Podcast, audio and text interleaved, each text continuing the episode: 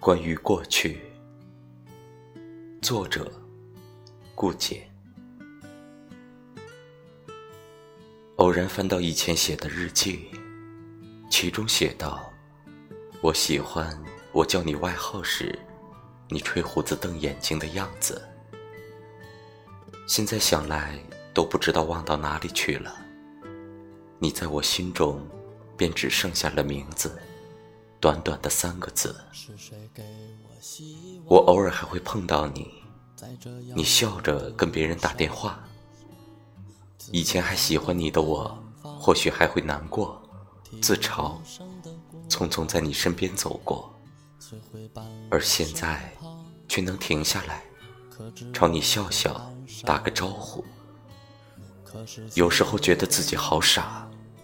傻到依旧为你执着，傻到乞求般的去获得怜悯，让短短三个字的名字成为一道禁锢内心的枷锁。张爱玲曾经说过：“忘记一个人，只需要两个东西，时间和心环。”我不愿另求别人来忘掉你，于他，于我，都不公平。有些话一直想对你说。当关心得不到回应，甚至被嗤笑的时候；当你明明心里什么都明白，却假装不知道的时候，我真的想告诉你，我喜欢你，没什么目的，只是喜欢你。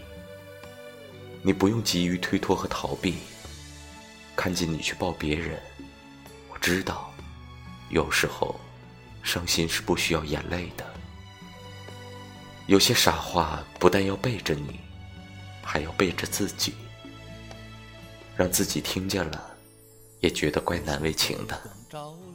譬如，我爱你，我想和你在一起。走了多年时